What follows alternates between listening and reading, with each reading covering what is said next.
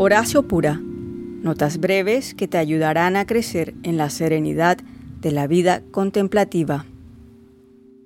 La poeta, filósofa y mística rusa Raisa Maritán escribió en su diario ¿Cuál es el papel de la contemplación en este mundo?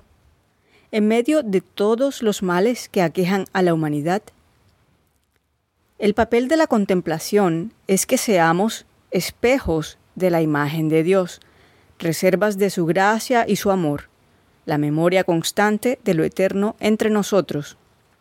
Podemos preguntarnos, ¿somos contemplativos? Lo que hacemos cuando meditamos es preparar nuestros corazones. Damos un paso y le decimos sí a Dios. Le decimos, abre mi corazón para que me llenes de tu amor y de tu gracia. Por 20 o 30 minutos soltamos toda preocupación, pensamientos, imágenes, agendas personales y encomendamos nuestra vida a Dios. No le abrimos un espacio en nuestro calendario con eventos dedicados como si fuera una donación mensual. Simplemente confiamos que es la voluntad de Dios que permanezcamos en Jesús, así como Jesús permanece en nosotros.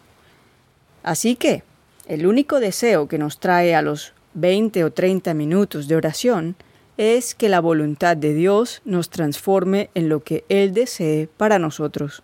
¿Somos reservas de su gracia y de su amor? Incluso eso se lo dejamos a Dios, pero es correcto pedir por gracia y por amor. Recuerda estas líneas de la nube del no saber.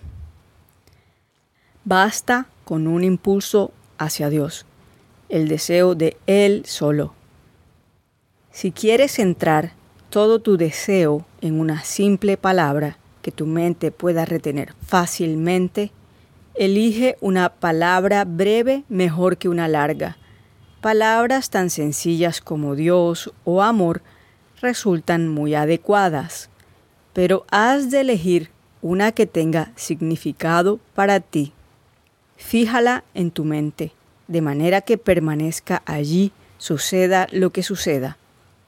Esta palabra será tu defensa tanto en la guerra como en la paz. Sírvete de ella para golpear la nube de la oscuridad que está sobre ti y para dominar todas las distracciones fijándolas en la nube del olvido que tienes debajo de ti.